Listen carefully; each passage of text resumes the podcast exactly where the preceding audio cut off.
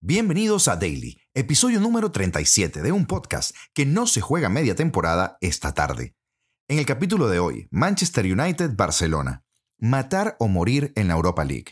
Hablaremos también del RB Leipzig contra el Manchester City y de lo que fue el Inter Porto. Y también la sequía de Hendrik y un poco más. Comenzamos. Hay pruebas que marcan el carácter de un equipo, más allá de su calidad futbolística, y el Barcelona de Xavi tiene esta noche en Old Trafford, a las 21 horas, una de las que tiene todos los ingredientes necesarios para hacer una épica o para sumar una decepción más y esperar a que mejores tiempos en Europa lleguen. A la situación no se le puede pedir un mejor contexto. Un rival que es historia del fútbol europeo, un escenario legendario, una situación de debilidad blaugrana a causa de las bajas de tres de sus grandes pilares, como lo son Gaby, Dembélé y Pedri, que están lesionados y el primero sancionado, y el dramatismo de que se trata de un partido a cara o cruz. Aquí no vale el empate. El que gane, pasa. Superar todas esas adversidades en un escenario así supondría un trago de agua fresca para un Barcelona que hace demasiado tiempo pasa por una penosa travesía en el desierto de Europa, donde acumula decepción tras decepción con el único denominador en común de que todas tienen un punto que las hace particularmente dolorosas. Así pues, el Barcelona se encuentra ante una oportunidad de realizar una catarsis, para la que deberá estar muy fino en todos los niveles, desde el planteamiento técnico hasta la actuación individual de los elegidos. A nivel táctico, Xavi tiene la opción de cubrir las bajas, llenando el centro del campo para evitar entrar en el intercambio de golpes a toda velocidad, donde el United se siente bastante cómodo. Otra opción es apostar por un delantero como Ferran Torres, que ante el Cádiz exorcizó los fantasmas que le acosaban, pero era el Cádiz. Y para añadir más dificultad al tema, el United comparecerá al duelo después de una impresionante racha de 17 partidos consecutivos sin perder en su estadio. El último que le derrotó fue la Real Sociedad en la primera jornada de fase de grupos de la Europa League en septiembre.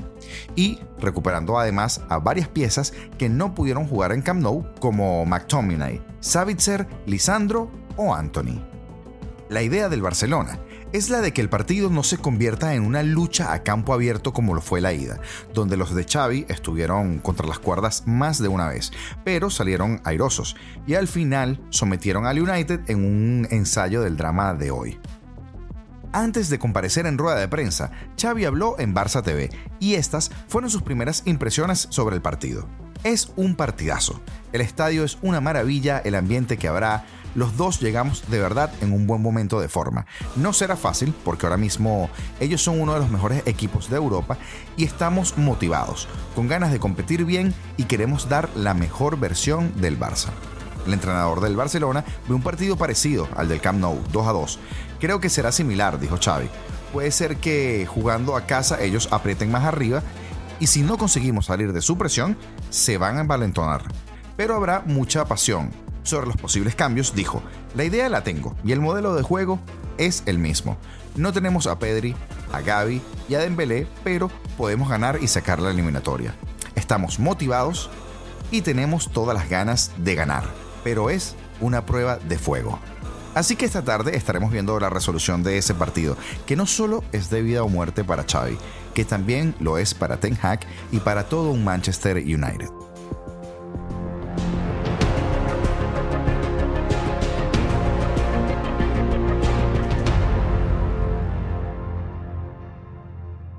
y Guardiola le cambió los planes a Guardiola. El central Guardiola le amargó la noche al City de Pep Guardiola en un partido con dos mitades muy marcadas y con un City que se durmió en la segunda con un Haaland casi inédito que pasó desapercibido. El Etihad de Manchester tendrá que decidir en tres semanas.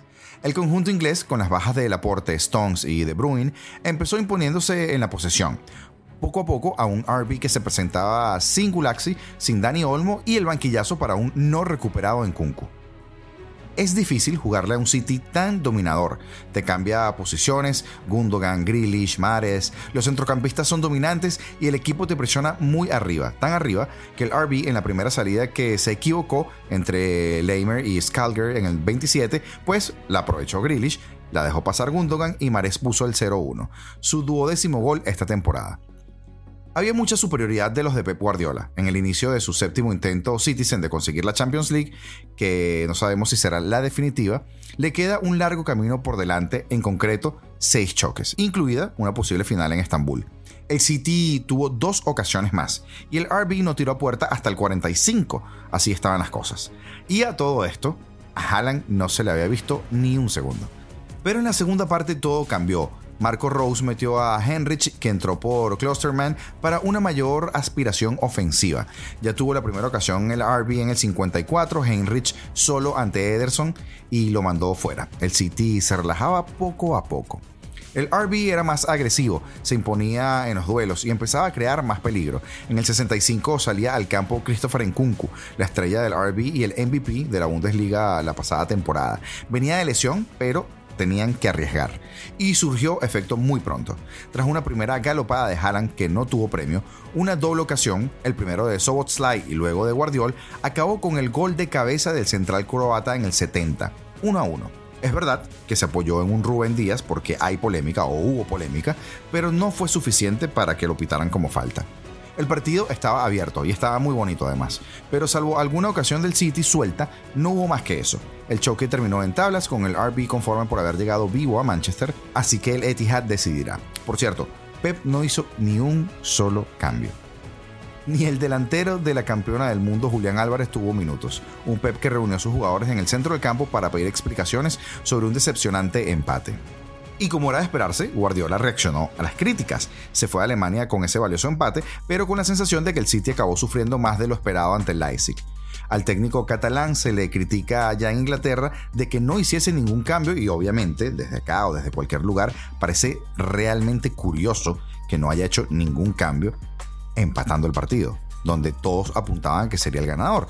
Sobre esta decisión el entrenador del City no se mordió la lengua y dijo, yo tengo la opción de hacer hasta 5 cambios, pero eso no significa que tenga que hacerlos. Soy muy buen entrenador, modestia aparte, como para decidir lo que tengo que hacer. Con esa respuesta irónica, quiso zanjar la polémica que le acompaña en las últimas semanas, en especial con Julián Álvarez. El jugador argentino ha pasado a tener una presencia casi testimonial desde su regreso del Mundial, y el Neisig no disputó de ningún minuto, pese a calentar en la banda durante alguna fase del encuentro. Abro comillas de nuevo. En general estoy muy contento.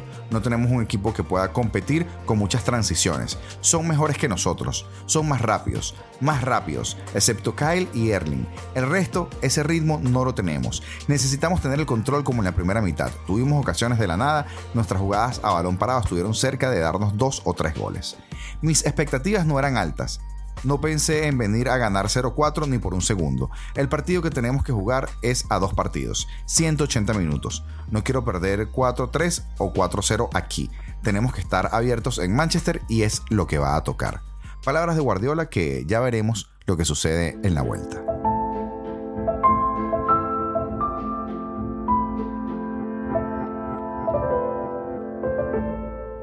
Y en el otro partido de Champions, Lukaku acabó con el invicto del Oporto. Tuvo que ser Romelu Lukaku. El delantero belga del Inter estaba teniendo una temporada muy discreta en su vuelta al equipo tras su fallido paso por el Chelsea y ha aparecido en uno de los partidos más importantes de la campaña para poner al Inter en ventaja sobre el Oporto en los octavos de final que les miden.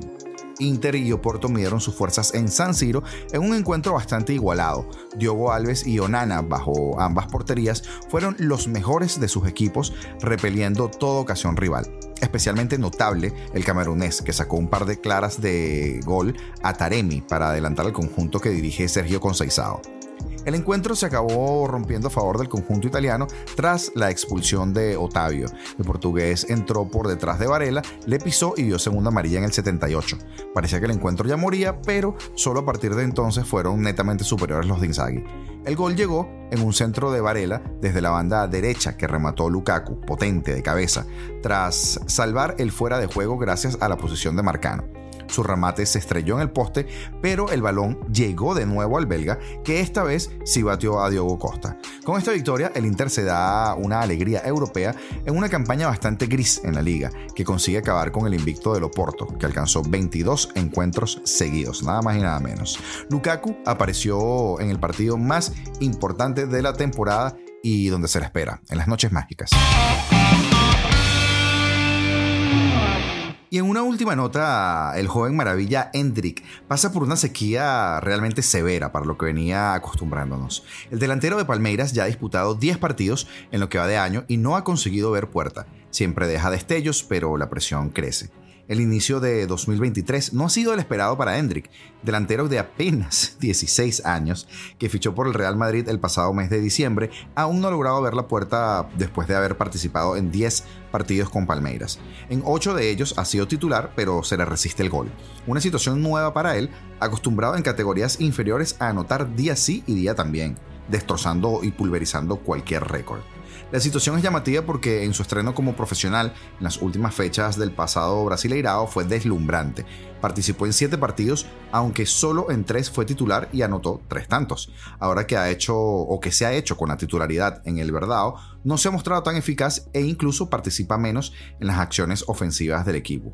Hasta este último partido se había visto a un Hendrik feliz en cada minuto en la cancha junto a sus compañeros, sumando triunfos y pues haciendo un buen colectivo. Sin embargo, tras ser sustituido en el minuto 60 ante el Bragantino, se le pudo ver un poco desolado en el banquillo. Abel Ferreira siempre ha demostrado confianza en el joven talento, pero en los últimos partidos ha sido uno de los primeros cambios del técnico portugués. Y te recordamos que hoy se estarán jugando sendos partidos también de la Europa League y por supuesto de la calificatoria de la Copa Libertadores.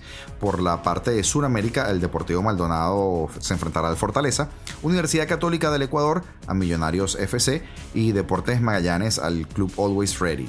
También estarán jugando en los partidos más destacados el Mónaco contra el Bayer Leverkusen, el Nantes contra la Juventus, el PSV Eindhoven frente al Sevilla, ya sabemos del Manchester United Barcelona, la Roma estará enfrentando al Red Bull Salzburgo y el Unión Berlín al Ajax. Y en la Conference League, en los partidos más importantes, Lazio enfrentará al club y la Fiorentina al Sporting de Braga. Esto ha sido todo por el episodio del día de hoy, como siempre agradeciéndote que estés allí, puedes dejarnos cualquier sugerencia que tengas en nuestras redes sociales. Replay, tal cual como suena, se escribe. Y ya será hasta mañana.